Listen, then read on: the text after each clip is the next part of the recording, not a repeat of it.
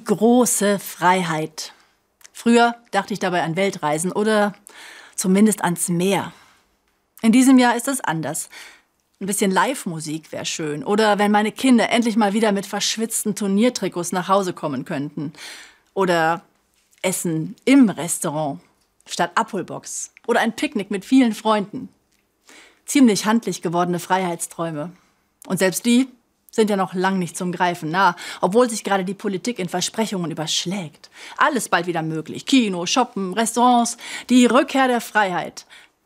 Für die Geimpften und Genesenen eben. Nun gehöre ich als Pfarrerin selbst seit kurzem dazu.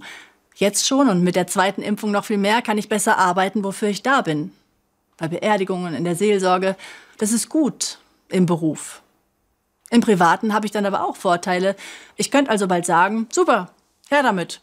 Ist halt gerade ein bisschen doof für alle anderen, die noch nicht geimpft sind, aber das steht mir dann eben zu. Das könnte ich sagen, denn das ist was Großartiges. Endlich wieder frei sein von den ganzen Einschränkungen und von der Angst um sich selbst. Ich kenne das auch aus meinem Glauben. Hier spielt die Freiheit eine riesige Rolle. Ein Christenmensch ist ein freier Herr über alle Dinge und niemandem untertan. So hat es der evangelische Gründervater Martin Luther mal gesagt. Gott macht den Menschen frei vom ständigen Sorgen ums eigene Leben. Was für ein Riesengeschenk. Und trotzdem gibt es genau hier ein riesiges Aber. Denn niemand darf jetzt hier so tun, als hätte man sich die neuen Freiheiten verdient und könnte nur noch mit Blick auf das eigene Glück losziehen.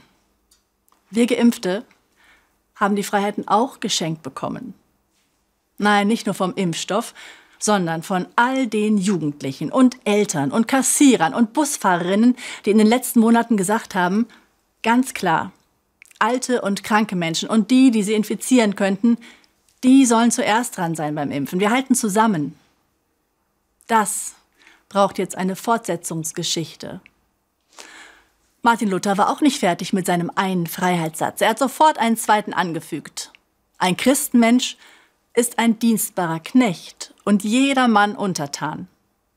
Heißt, wenn ich erlebe, dass ich meine Freiheit geschenkt bekommen habe, dann ändert das mein Verhalten. Ich höre auf, um mich selbst zu kreisen. Ich bekomme andere in den Blick und dann setze ich mich für sie ein. Gerne sogar.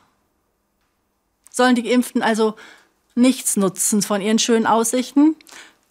Quatsch, das schadet ja auch. Kneipenwirten, Kinobesitzerinnen. Aber was hilft? Zuerst einmal die noch nicht Geimpften weiter schützen. Mundschutz, Abstand, Mini-Opfer. Und die öffentlichen Diskussionen, die könnten sich mehr darum drehen, wie die noch nicht geimpften auch so viel Freiheiten bekommen wie möglich. Genug kostenlose Schnelltests und bitte endlich mal ernsthafte Ideen für Kinder und Jugendliche, für Schule, Uni und verschwitzte Trikots. Ich freue mich mit allen, die bald Freiheiten geschenkt bekommen. Sie können eine Menge damit anfangen. Vor allem aber eins jetzt auch mit den anderen zusammenhalten. In allen eine gesegnete Nacht, geimpft oder nicht, da gibt's Gott sei Dank keinen Unterschied.